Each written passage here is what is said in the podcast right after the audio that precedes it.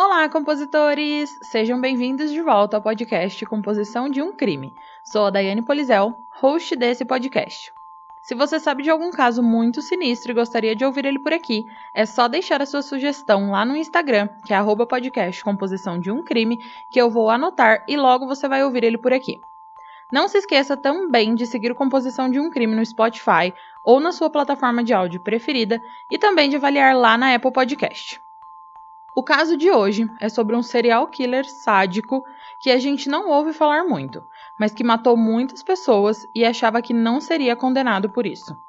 Esse episódio acabou ficando imenso e com um roteiro de mais de 20 páginas, então, para não ficar um episódio cansativo de duas horas, eu vou dividir ele em duas partes, beleza, compositores?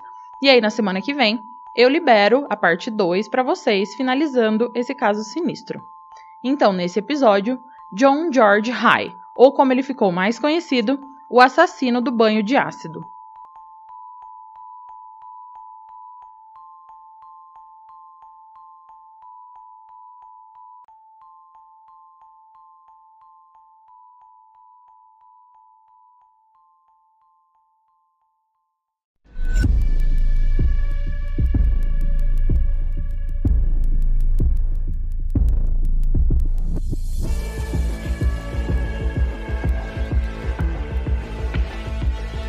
Você está à procura de um podcast com uma pitada de humor e de morbidez, o Composição de um Crime é para você. Mas lembre-se que esse podcast é sobre crimes reais e algumas falas podem ser explícitas e não recomendadas a pessoas sensíveis e menores de 14 anos. Caso você não fique confortável com tais descrições, recomendo não ouvir.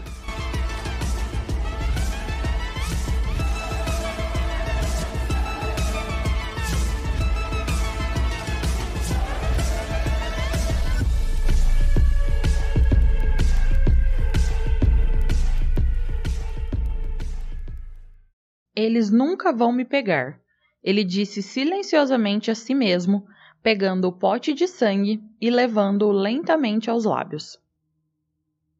Dinheiro, charme e afinidade com a química.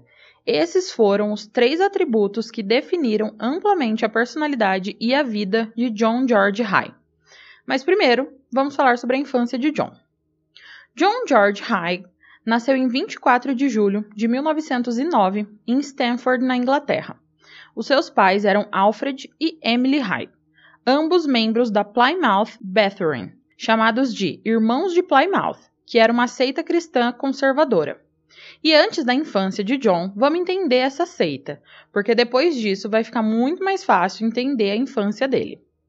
Os Irmãos de Plymouth é formado por vários grupos cristãos protestantes que não seguiam nenhuma denominação específica cristã. Eram pessoas que vieram das igrejas protestantes, da Igreja da Inglaterra, da Igreja Evangélica e de várias outras. Essas pessoas não se identificavam com esse cristianismo específico, então foram se juntando e formando esse novo grupo chamado Plymouth Brethren. A origem desse grupo é datada do século XIX, lá próximo dos anos 1825, em Dublin, na Irlanda. Inclusive, aqui no Brasil também tem compositores. Aqui é chamado Casa de Oração ou Igreja dos Irmãos Unidos. Mas os líderes aqui do Brasil, eles rejeitam qualquer nomenclatura dada ao movimento, porque eles acreditam que a Igreja de Cristo é única e que, portanto, devem fugir de nomes sectaristas. A igreja chegou ao Brasil em 1878 através do missionário inglês Richard Holden, que estava no Rio de Janeiro. O Holden inicialmente frequentou a Igreja Evangélica Fluminense, mais influenciado pelas ideias do ministro e escritor britânico John Nelson Darby, começou a organizar a igreja seguindo os princípios dos Irmãos de Plymouth. E esse John Nelson Darby foi um dos primeiros líderes da seita no início de tudo. Os irmãos de Plymouth eram uma seita purista e anticlerical, mas ultra-religiosa. Os seus seguidores acreditavam em uma coisa e apenas uma coisa, que era a Bíblia Sagrada. E quando eu digo apenas na Bíblia, era apenas na Bíblia mesmo, em nada mais. As pessoas da seita elas não tinham permissão para praticar esportes, ouvir rádio ou se envolver em qualquer outra forma de entretenimento. Dançar era proibido e eles não tinham permissão para comemorar o Natal. As crianças, os adultos também, mas especialmente as crianças, não tinham permissões para ter amigos. Então imagine a criança John George High crescendo em um ambiente onde ele só podia se divertir com a Bíblia em casa, não tinha nenhum amigo, não tinha livrinho de histórias e não podia ouvir uma música sequer. O pai do John era um fanático nessa seita. Ele, inclusive, chegou a construir um muro de mais de 3 metros de altura em volta da casa da família para impedir que as pessoas entrassem ou visualizassem qualquer coisa deles. O Alfred, que é o pai do John, assim como todos os membros da seita, acreditavam que eram escolhidos e eram superiores aos outros cristãos. A mera noção de fazer amizade com qualquer cidadão não pertencente a Plymouth estava quebrando o código de conduta da seita.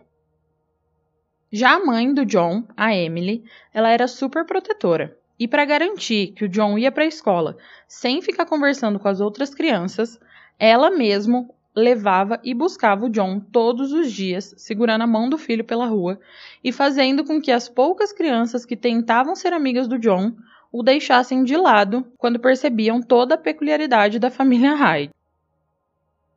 E foi em 1914, quando John tinha 5 anos, que algo mudou a sua vida momentaneamente e refletindo para sempre. O pai do John, ele tinha uma mancha meio azulada na testa, como uma mancha de nascença do tamanho de uma moeda de uns 10 centavos. E nessa época, o John, muito curioso, como é normal uma criança de 5 anos ser, perguntou ao pai o que, que era aquela mancha. O pai do John respondeu que o senhor trabalhava de maneiras misteriosas e que aquela mancha era o sinal do diabo, porque quando ele era mais novo, ele pecou e o Satanás o marcou. Mas Jesus o resgatou e o livrou dos pecados, deixando aquela marca para que ele nunca mais se esquecesse e nunca mais pecasse novamente. Ele disse ainda que não importava qual pecado foi quando John perguntou, dizendo que o John precisava entender que ele deveria ficar longe de problemas, porque se algum dia ele abandonasse Jesus e pecasse, a mesma marca ia ser impressa na sua pele. E o John, muito esperto, perguntou por que a mãe dele não tinha essa marca. E o pai respondeu que era porque ela era um anjo. O John ficou pasmo com aquela revelação e ele só conseguia pensar em uma coisa: que ele era filho de um anjo e de um demônio. Esses pensamentos acompanharam John por muito tempo, e quanto mais ele pensava nisso, mais ele se indagava sobre várias coisas. Até que em um momento ele começou a não acreditar no que o pai havia falado e resolveu começar a desafiar o sistema. Ele começou primeiro contando mentiras inocentes às pessoas e foi percebendo que nenhuma mancha aparecia na sua pele. E com nove anos, ele começou a forjar assinaturas, primeiro da sua mãe. Sempre que ele queria matar a aula, ele forjava a assinatura da mãe, dizendo que ele não poderia ir à escola naquele dia. E às vezes, falsificava a assinatura dos professores quando ele queria algo, como quando ele queria muito um kit de química e forjou a assinatura do professor de química, fazendo com que seus pais comprassem um kit que tinha tudo: microscópio sofisticado, frascos, fios de metal, é, cilindro de medição, pipetas, tubos de ensaio, tubos de vidro e borracha, braçadeiras e uma série de produtos químicos como sulfato de alumínio, borax, cloreto de cobalto e bisulfato de sódio. Tudo que ele precisava para conduzir os seus experimentos maravilhosos e imaginativos. E tudo isso feito sem nenhuma marca na pele, fazendo John se sentir incrível e invencível. Em um incidente, o John forjou a assinatura de alguém para se livrar de uma aula de coral e foi até um parque realizar um experimento com seu novo kit. Porém, a sua mãe descobriu e bateu nas suas mãos com cabos, fazendo a mão do menino sangrar. E quando ele subiu para o seu quarto, ele lambeu a sua mão com sangue, e foi nesse dia que ele lembrava de ter ficado maravilhado com o estranho sabor metálico das gotas de sangue da sua mão. O John estava percebendo que quando ele mentia e pecava, Coisas ruins aconteciam, mas só quando ele era pego, e nada era tão cruel quanto o que seu pai dizia. Um psiquiatra mais tarde diria que esse conflito de mundos, com uma definição cinzenta do que era pecaminoso e do que não era, marcou o ponto de inflexão sociopata para John High. John George High abandonou a escola com 17 anos, mas não porque ele tinha pouca inteligência ou algo do tipo, porque o menino era um excelente aluno e só tirava notas A Mas ele não gostava da escola, ele era ignorado e zoado pelos colegas da turma, então ele abandonou e foi trabalhar como aprendiz numa empresa de engenharia de automóveis, mas ainda vivia com seus pais. Porém, embora ele gostasse de carros, ele não gostava do trabalho e de ficar sujo. Foi então que, em 1927, ele leu o livro O Grande Gatsby e imediatamente percebeu que era aquela vida que ele queria.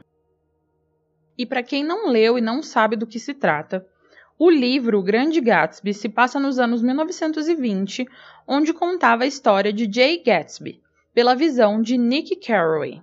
Ele mostra a elegância, o glamour, muito álcool, mulheres jovens, na certeza de que a vida era uma festa sem fim.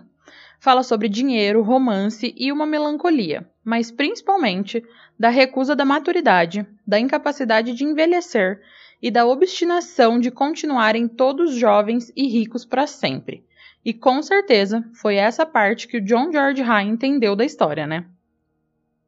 Então, se esforçando para ser como Gatsby, o John conseguiu um emprego de colarinho branco como balconista na Wakefield Education Community e, em seguida, uma posição como subscritor de seguros e publicidade.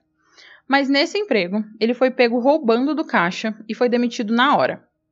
Nessa época, o John já era especialista em falsificação, porque ele havia começado na infância, né, compositores, e ele conseguia copiar a caligrafia de qualquer pessoa.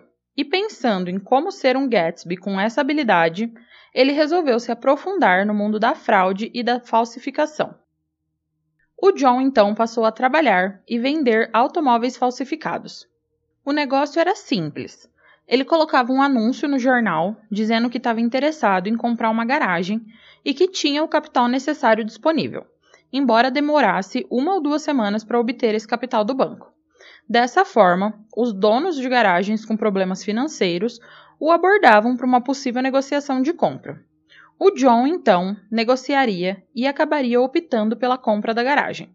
Ele sempre traçou a opção de compra de uma forma que, durante a operação, a comissão sobre a venda dos carros fossem divididas entre ele e o proprietário. Ele então forjaria alguém com uma assinatura do bairro em um formulário de locação e de compra, criando uma transação de compra fictícia para um dos veículos. Assim que o proprietário passasse os 50% do lucro para o John, ele descontaria o cheque e desapareceria para começar a anunciar uma nova transação em potencial. E ele usava um nome diferente a cada vez, então ninguém o pegava e a vida era perfeita para ele. Em 1934, quando John tinha 25 anos, ele se casou com Beatrice, que era quatro anos mais jovem. Eles estavam apaixonados e o anel de noivado que ele deu à futura esposa havia sido comprado com o dinheiro ganho em seu primeiro golpe. Dois meses após o casamento, a Beatrice engravidou. Mas dois meses após isso, o John foi preso pela primeira vez por fraude, onde cumpriu 15 meses. A Beatrice teve a filha quando John estava preso, porém a mulher ficou tão decepcionada com o marido que o largou e deu a filha para adoção sem nem a batizar. Outra coisa que aconteceu foi que enquanto ele estava na prisão, o John recebeu uma carta da sua mãe dizendo que ele havia sido formalmente denunciado pelos irmãos de Plymouth, incluindo a sua mãe e seu pai, e que os dois desejavam que o John apodrecesse na prisão e encontrasse o seu caminho para as chamas eternas do inferno. John estava sem esposa, sem pai, sem mãe, sem filha e sem a sua religião. Após sair da prisão, o John decide se mudar e vai para Londres. Lá ele alugou um quarto por três meses e foi procurar um emprego no jornal. Um anúncio apareceu na página 2 dizendo: Procurando um motorista de confiança para o Sr. William McSwan, proprietário e CEO da McSwan Amusement Arcades. Entrevistas a serem realizadas entre 17 de fevereiro de 1936 e 20 de fevereiro de 1936. Os candidatos devem se apresentar no endereço Francis Street 29, Westminster, entre as 8 da manhã e meio-dia. O John chegou à entrevista no dia seguinte, às 8 horas da manhã, e encontrou Max Swan, que deveria ter quase a mesma idade do John. Ele disse ao John que precisava ir ao Piccadilly Circus, entregou as chaves de uma limousine, dizendo que, se o John levasse em segurança até lá, o emprego era dele. O John facilmente se apaixonou pela limusine e todo o glamour da vida de Max Swan, que era dono de vários fliperamas espalhados pela cidade, fazendo sua fortuna com isso. O John trabalhou para o Mac por pouco mais de um ano. Conheceu os pais de Mac, que estavam no ramo imobiliário, e ele e o Mac se tornaram grandes amigos íntimos. Mas o John não estava totalmente satisfeito em trabalhar como motorista. Então, em um dia, quando folheava o jornal que falava sobre o mercado de ações, ele teve uma ideia de um novo golpe e pediu demissão do emprego de motorista. No entanto, Mac não estava zangado com ele. Em vez disso, ele encorajou John e desejou-lhe muita sorte e prosperidade na sua nova carreira, mesmo sem saber o que era. Eles se separaram na frente da casa do Mac e os dois homens pensaram na época que era o fim de uma amizade amigável. Mal sabiam eles que os seus caminhos se cruzariam novamente sete anos depois e que sua amizade reacendida tomaria um rumo inesperado. Nesses sete anos, o John viveu uma vida tentando sempre chegar ao glamour e à riqueza de Gatsby sempre tentando golpes e fraudes e entrando e saindo da prisão por algumas vezes quando era pego fraudando alguma coisa. E nessas entradas e saídas da prisão, o John foi aprimorando a sua simpatia e a arte de fazer as pessoas acreditarem nas coisas que ele dizia. O famoso e com sucesso 171, né, compositores? E nesse tempo preso, ele também começou a pensar em como fazer para ganhar muito dinheiro. Não esses golpes pequenos, mas um golpe para ficar rico igual seu amigo Max Swan. E pensando por essa linha de pensamentos, ele começou a formular um golpe para dar no próprio amigo. Então, dessa vez, o plano de John para ficar rico envolvia muito mais do que apenas falsificar assinaturas. Três pensamentos, todos originados no seu tempo da prisão, contribuíram para esse esquema doentio. O pensamento 1. Todas as ocasiões em que ele foi pego no passado foram devido a alguém falando sobre ele. Então, se ele quisesse colocar as mãos no dinheiro de Mac, ele teria que fazer o seu amigo desaparecer para sempre. Pensamento 2. Quando ele estava na prisão de Lincoln, ele havia lido sobre um termo chamado corpus delicti em um livro de direito da biblioteca. A maneira como John interpretou esse conceito foi que ninguém poderia ser condenado por assassinato a menos que houvesse um corpo presente para provar o crime. Pensamento 3. O método para fazer o corpo de William McSwan desaparecer para sempre seria desintegrando o corpo usando ácido sulfúrico potente. Ele sabia que isso ia funcionar. Ele sempre gostou de química e sabia como essas coisas funcionavam.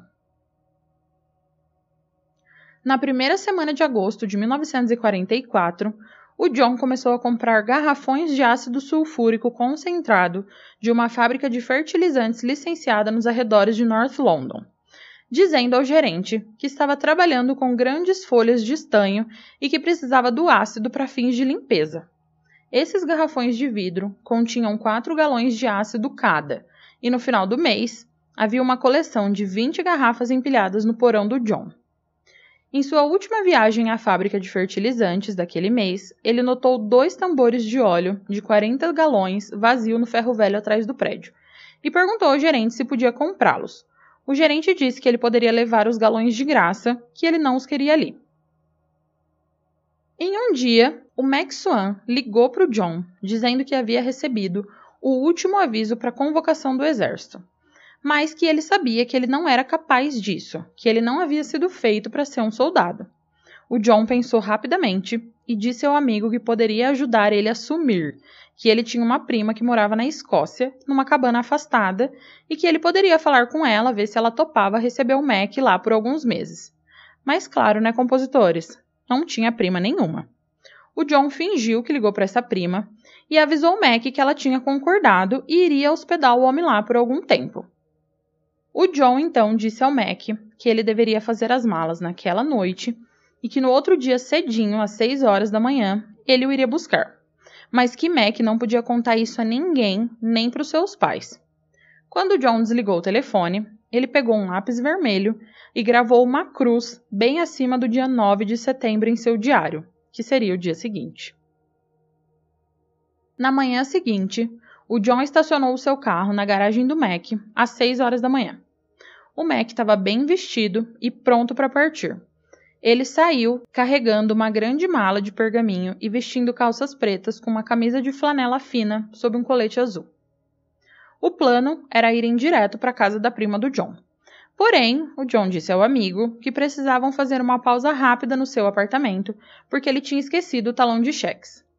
E para que o Mac entrasse, o John disse ao amigo se ele não poderia entrar rapidinho, porque ele tinha um novo design de uma máquina de paintball que queria que o Mac visse. Assim que entraram no apartamento, Mac o seguiu até o porão, onde John apontou para uma pilha de papéis na única mesa da sala, dizendo ao amigo que o design estava ali, para ele poder olhar. Enquanto Mac se aproximava da mesa, o John ficou atrás dele, pegando um cano de chumbo atrás da porta e erguendo bem acima da sua cabeça com as duas mãos. Em seguida, ele desceu o tubo na parte de trás da cabeça do Mac com toda a força que ele conseguiu reunir. O objeto contundente colidiu com o crânio de Max Swan e ele deu um gemido alto de gelar espinha antes de cair no chão. Agachando-se ao lado do inconsciente William Maxwell no concreto frio, o John pressionou dois dedos da mão direita contra o lado do pescoço, sentindo o pulso, enquanto ainda segurava o tubo de chumbo com a mão esquerda. O seu amigo ainda estava vivo. O John ficou de pé mais uma vez e bateu o cano na cabeça de Mac novamente, dessa vez ouvindo o estalo do crânio do homem. Segundos depois, William McSwan deu seu último suspiro na terra. Dando um passo para trás, o John largou o cano de chumbo no chão e o seu coração batia tão violentamente que parecia que cada órgão estava pulsando. Ele havia matado um ser humano e um estranho sentimento de autoridade tomou conta dele. Ele não conseguia imaginar o quão fácil tinha sido. Depois, ele caminhou até um armário no canto do porão para pegar uma caneca de porcelana branca e uma faca. Ele se ajoelhou e cortou a garganta de Mac num movimento rápido. O sangue começou a jorrar da ferida aberta e o John esperou até que o fluxo diminuísse para um fluxo constante para baixo antes de segurar a caneca contra o pescoço do cadáver para coletar um pouco de sangue. Quando a caneca estava cheia o suficiente, ele elevou os lábios e deu um pequeno gole. Como o próprio sangue de John, o de Mac também tinha um gosto de ferro.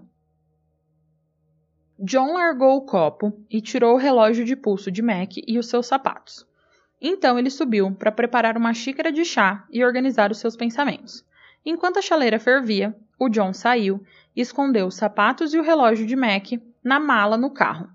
Ao abrir a mala, ele ficou extremamente feliz ao notar que o Mac havia feito a sua agenda. Seria útil mais tarde naquele dia. Depois de terminar o chá na cozinha, ele vestiu botas de borracha, um avental de neoprene e luvas de borracha que comprou numa loja. Ele voltou para o porão e começou com a difícil tarefa de enfiar o cadáver em um dos tambores de 40 galões. Ele primeiro colocou o tambor de lado, depois dobrou o corpo de Mac ao meio, trazendo as pernas e os braços em direção ao peito. Para manter os membros no lugar, ele amarrou uma corda grossa ao redor do corpo.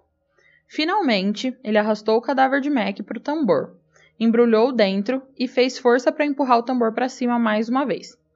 A próxima tarefa era encher o tambor com ácido sulfúrico. John abriu o primeiro garrafão e cuidadosamente começou a despejar o conteúdo no barril mas logo percebeu que seu porão estava mal equipado para esse procedimento. Não tinha janelas e a ventilação era terrível. As emissões de gases químicos, criadas pela reação do ácido com a umidade do corpo, o sobrecarregaram e ele teve que usar o lenço para cobrir o nariz e a boca para evitar uma asfixia. E em três ocasiões, a fumaça gerada pelo ácido sulfúrico borbulhante tornou-se excessiva e ele teve que subir as escadas para recuperar o fôlego.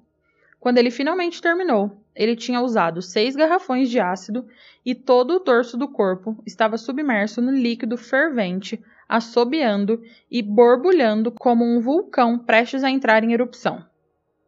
A cabeça de Mac estava inclinada para o lado, apoiada na borda do tambor, e John usou um cabo de vassoura para empurrar a cabeça para baixo da superfície na mistura. Depois de engolir o resto do sangue de sua vítima em um único gole, ele limpou todo o sangue do local, lavando o chão com água sanitária. Quando ele saiu para o sol novamente, trancando a porta de seu apartamento, já passava das oito da manhã. O John penteou seu cabelo preto brilhante, depois subiu no seu carro e se dirigiu para a Escócia. Ele chegou à cidade de Glasgow pouco antes das três da tarde. A primeira coisa que ele fez foi vender a mala do Mac e o seu conteúdo, mas não o diário, em uma loja de penhores. Enquanto esperava que a casa de penhores lhe oferecesse um preço por todas as mercadorias, o John andou pelos corredores da loja e notou uma máscara de gás. A máscara era exatamente o que ele precisava, caso ele precisasse realizar outro procedimento com ácido em alguém. Em seguida, o John High foi até uma papelaria, onde comprou um bloco de papel para escrever, um carretel de selos e dois envelopes. Ele se hospedou em um hotel e, antes de ir dormir, escreveu três cartas. Todas as três foram rabiscadas com a caligrafia elegante do Mac, que John copiou cuidadosamente do diário que encontrou na mala. A primeira foi para um advogado em Londres, explicando que o Mac estava concedendo uma procuração sobre suas duas propriedades ao Sr. John George High. A carta afirmava ainda que o Sr. Maxwan estava instruindo o Sr. High a vender as referidas propriedades a um preço razoável, uma vez que o Sr. Maxwan iria permanecer na Escócia por um longo período de tempo. Então o John escreveu uma outra carta fingindo ser o Mac para si mesmo, confirmando as informações da primeira carta. Aqui ele acrescentou um parágrafo, fingindo que o Mac estava pedindo a ele para cobrar o aluguel das propriedades dos seus pais também. O John descobriu no diário que, além de cobrar seu próprio aluguel, o Mac também desempenhava essa tarefa no nome dos seus pais por uma pequena quantidade mensal. Já a última carta foi para Donald e Amy Maxwan, os pais do Mac, onde ele dizia, abre aspas, aos meus queridos mamãe e papai. Recebi meu último aviso de convocação do exército britânico, mas simplesmente não consigo me imaginar servindo no exército. Não sei se serei capaz de me defender em um campo de batalha. Fugi para o interior da Escócia, onde ficarei até o fim da guerra. Nesse interim, pedi a John High que cuidasse de minhas propriedades em Londres. Se ele concordar com o meu pedido, também assumirá minhas obrigações de cobrança do aluguel ele fornecerá os dados bancários para o depósito do subsídio mensal. Pai, por favor, acompanhe o John na primeira rodada de coleta do aluguel para mostrar a ele onde todas as propriedades estão localizadas e apresentá-lo aos inquilinos. Desculpe pelo transtorno que estou causando e espero que você não esteja muito desapontado comigo. Com amor, seu único filho, William Maxwan. Fecha aspas. John falsificou a assinatura do Mac abaixo do nome. Depois dobrou a carta e a colocou em um dos envelopes. Ele fez o mesmo com a carta endereçada a si mesmo e, em seguida, guardou a carta para o advogado no bolso de seu blazer. Na manhã seguinte, ele saiu do hotel, colocou as duas cartas no correio e voltou para Londres. Ao retornar ao porão de seu apartamento, o John descobriu que a única coisa que restou do cadáver do Mac eram cerca de 100 quilos de lama espessa, marrom avermelhada e ensanguentada no tambor de óleo. Mexendo a substância viscosa com o cabo da vassoura, ele descobriu que quase tudo havia se dissolvido, exceto alguns caroços no fundo. Ele vestiu seu traje de borracha mais uma vez, dessa vez adicionando a máscara de gás sinistra, e começou a retirar a lama do tambor com um balde de aço. Havia um ralo de bueiro no canto do porão, e ele despejou o conteúdo no esgoto, apagando assim todas as provas da existência do seu velho amigo na terra, galão por galão. Uma vez que o tambor estava quase vazio, ele despejou um pouco mais de ácido nos pedaços restantes do fundo e então usou um martelo para esmagá-los em pedaços menores, que ele também forçou a descer pelo ralo pouco a pouco. Quando terminou, John limpou o tambor com alvejante e subiu as escadas para lavar as mãos na pia da cozinha. Agora, ele tinha que esperar as cartas chegarem da Escócia. Alguns dias depois, o John recebe um telefonema do pai do Mac, perguntando se John havia recebido uma carta do filho. E o John diz que sim, comentando o teor da carta que ele mesmo havia escrito após matar o amigo. Ele e o pai do Mac então concordaram que John ficaria responsável pelas propriedades do Mac e por coletar os aluguéis do Mac e dos seus pais por um salário razoável. E eles também combinaram que John iria na sexta-feira até a casa dos pais do Mac para que ele o levasse para conhecer os inquilinos e poder cobrar os aluguéis. Após concordar com tudo proposto, o John desligou e foi para a cama cedo. Era hora de colocar o seu plano em ação. Era hora de John High se tornar o novo grande Gatsby. No outro dia, o John foi até a firma de advocacia levar a suposta carta do Mac instruindo o advogado a fazer uma procuração no nome do John, para que ele cuidasse de todas as propriedades. O John conseguiu convencer o advogado que aquela realmente era a assinatura de Mac, porque ele era um excelente falsificador, né? Ele conseguiu a procuração e agora comandava todas as propriedades do seu amigo. John vendeu o prédio de apartamentos do Mac duas semanas depois e ele ia constantemente até a Escócia enviar mais cartas aos pais do Mac. E ele também arrumou uma namorada, que levou para morar na casa do Mac, mas ainda manteve o seu apartamento, dizendo que lá era o seu escritório e que ela não poderia incomodar ele enquanto estivesse lá. Em junho de 1945, todas as indicações mostravam que o fim da guerra era iminente. Então, em um almoço com a mãe do Mac, ela disse que agora que a guerra estava acabando, o filho deveria voltar para casa. Mas essa declaração não agradou John High. Ele estava com medo de ser pego novamente. Os pais do Mac ainda não sabiam que ele havia vendido o prédio do Mac e que estava começando a ficar sem dinheiro. Ele então disse à mãe do Mac que, devido ao comportamento do seu filho nas cartas, ele achava que eles não podiam descartar a possibilidade de que o Mac não voltasse mais. A mãe do Mac então ficou encafifada, se perguntando como o John sabia que tinha escrito nas cartas. O John percebeu a preocupação no rosto da mulher e acrescentou rapidamente que parecia que o Mac havia se apaixonado pela Escócia. Pelo menos era assim que parecia nas cartas que o Mac escrevia a John. John começou a pensar que os pais de Mac estavam se tornando muito intrometidos e que ele precisava de um plano. Ele tinha visto as propriedades caras que os pais do Mac possuíam, e se ele pudesse se livrar de Donald e Amy McSwan, o mesmo que fez com o filho deles, havia uma fortuna enorme a ser feita. A história de John não acaba aqui. William McSwan era sua primeira vítima fatal, mas ela estava longe de ser a sua última.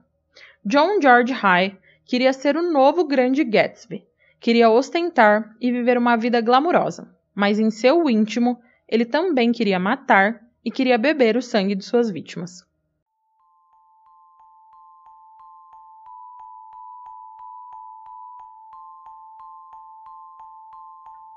Compositores, a primeira parte do caso de hoje chegou ao fim.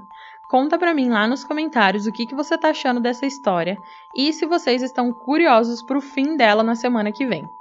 E não se esqueçam de seguir o Composição no Spotify ou na sua plataforma de áudio preferida e de dar aquela forcinha lá na Apple Podcast e fazer uma avaliação bem positiva, tá bom? Compositores, até a semana que vem com a parte final desse crime.